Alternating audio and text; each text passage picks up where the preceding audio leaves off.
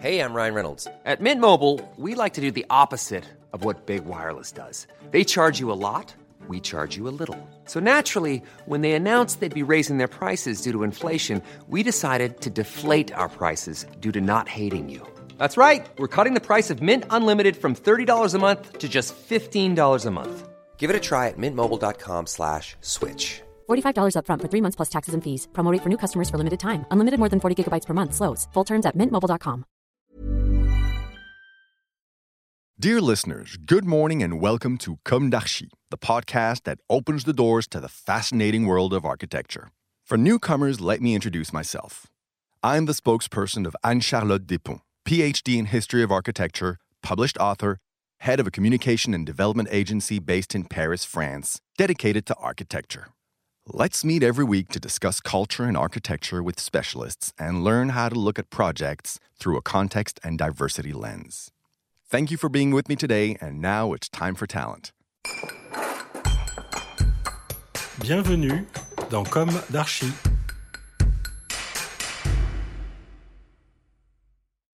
Hello, dear listeners. I'm Esther on behalf of Anne Charlotte. Happy to be with you today for listening to the text of Adrien Garcin, architect at the head of Totem Architectural Office, located in Montpellier in the south of France. Let me read to you. Hello, all. Today, we invite you to visit the Antoine de Ruffi School Group in Marseille, which we designed for the public development institution Euro Méditerranée. We worked on this project with the Parisian agency BMC2.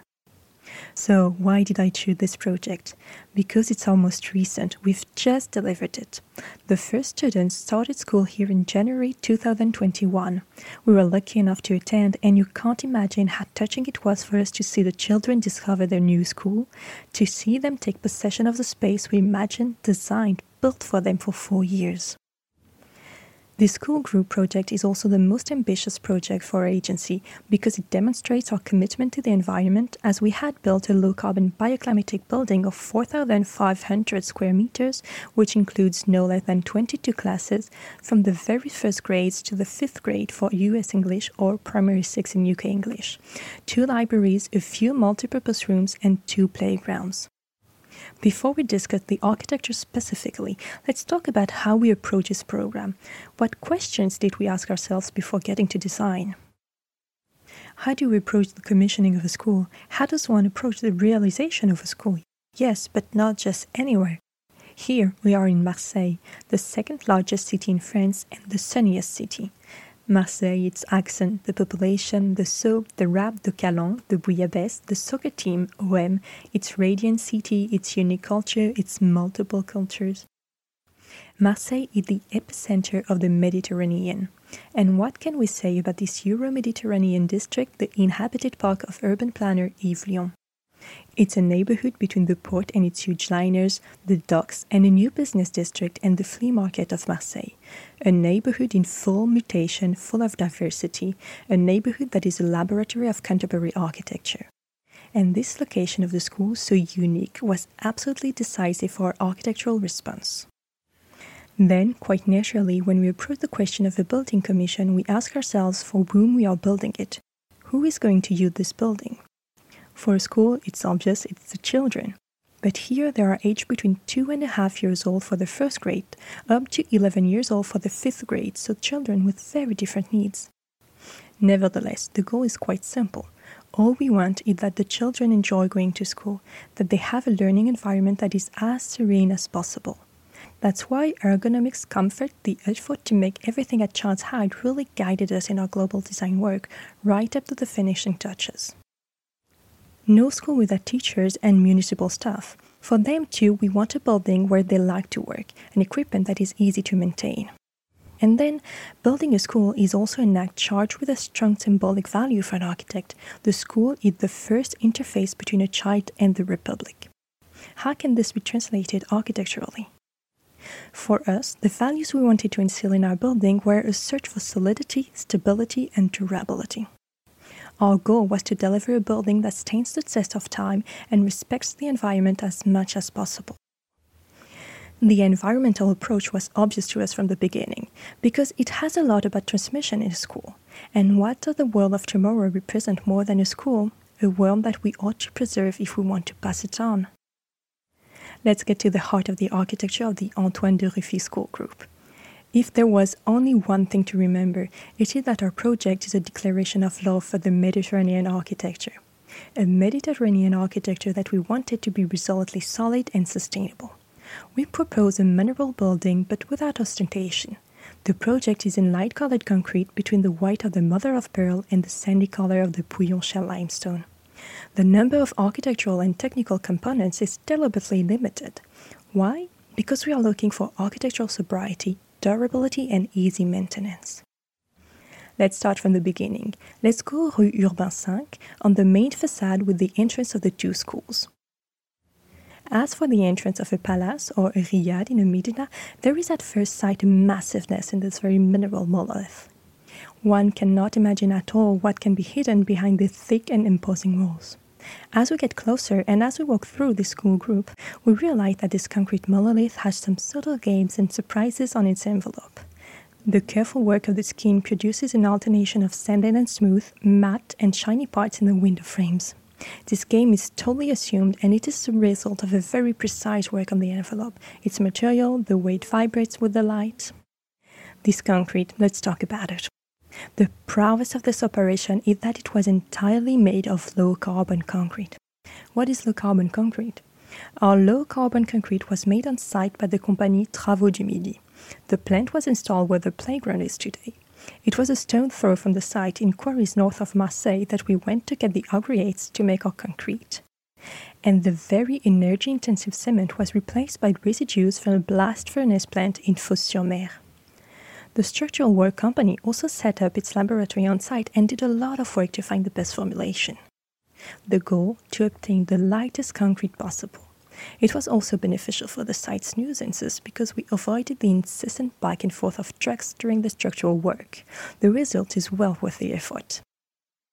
Let's continue our tour around the building. The more we walk around it, the more we realize how much we like to play with natural light, to tame it, to structure it so that it generates graphics on the building. It is also framed, for example, with small openings that can be seen as a reinterpretation of a moucharabieh, but also with larger openings which frame the views and for the Ruffi School Group that this monolith is completely open work as you walk through the building. Open worked but according to 120 centimeters grid, therefore very present, which structures and brings graphics that evolve over the day because it generates nice shadow plays. And why a massive building? The monumentality, the massiveness allowed us to play with the very high density of the site. Indeed, it is a question here of succeeding in making exist, of succeeding in representing this strong symbol that is a school in a very urban and dense fabric. in Instead of high rise housing operations, which can be as high as 17 floors, the school group has only four floors, which is big for a school but not necessarily on the scale of the city. This massiveness is not only aesthetic or symbolic either, it has a real bioclimatic role. This concept of bioclimatic is very pretty and trendy, you might say, but what does it consist of? The massiveness, the thickness of the walls, the high ceilings on the ground floor are the best way to create inertia and therefore thermal comfort in summer and winter. In this Antoine de Ruffi school group, each facade is particular and precisely adapted to its exposure to the sun. We use precise simulation tools to leave little room for the about. The roof is built in the same spirit thickness, inertia, source of light, beauty given to be seen. The bioclimatic design means controlling and taming natural light to offer optimal working comfort. For example, the generous glazing of the courtyard facade is protected by their orientation or by the overhangs of the floors forming the courtyards.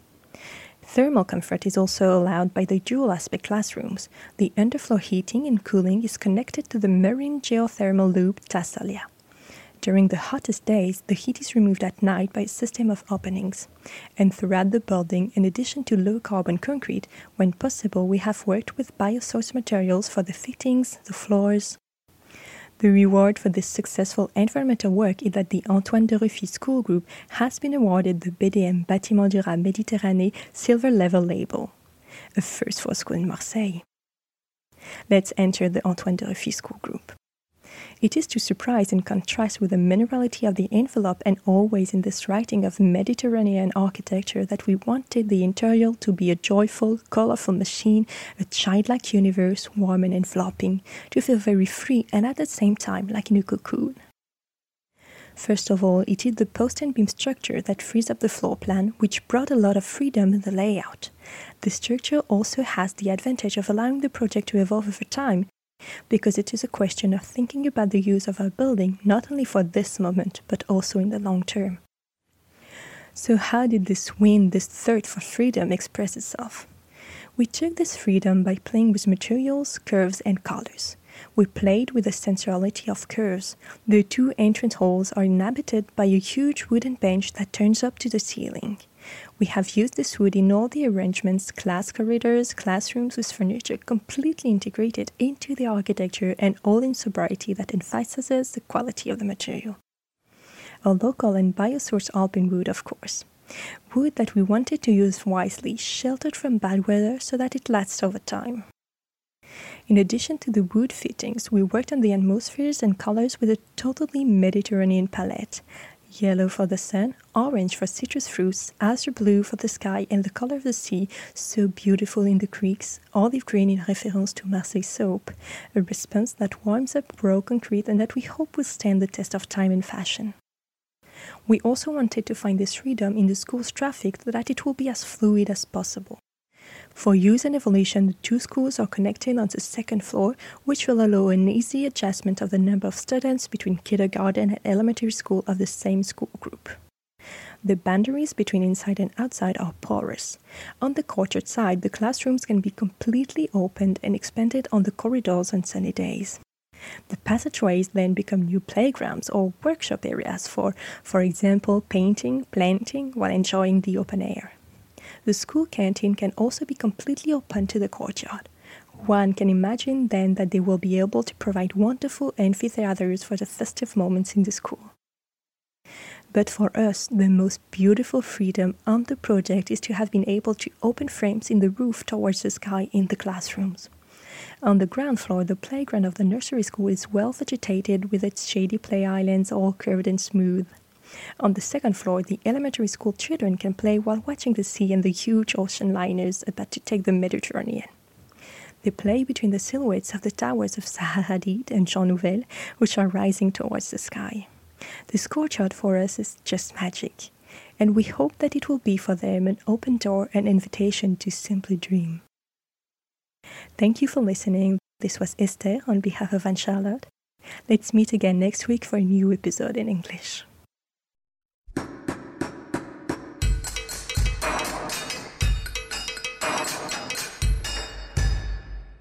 Thank you for listening. Don't forget to tune in to our previous content on Instagram at Comme d'Archi Podcast. If you like it, make sure to promote the podcast by giving it five stars on Apple Podcast and adding a comment, or on any of your favorite podcast platforms. And don't forget to subscribe and listen to all of our episodes for free. See you soon, and until then, take care of yourself. Hi, this is Craig Robinson from Ways to Win, and support for this podcast comes from Invesco QQQ, the official ETF of the NCAA. Invesco QQQ is proud to sponsor this episode and even prouder to provide access to innovation for the last 25 years. Basketball has had innovations over the years too. We're seeing the game played in new ways every day. Learn more at Invesco.com slash QQQ. Let's rethink possibility. Invesco Distributors, Inc.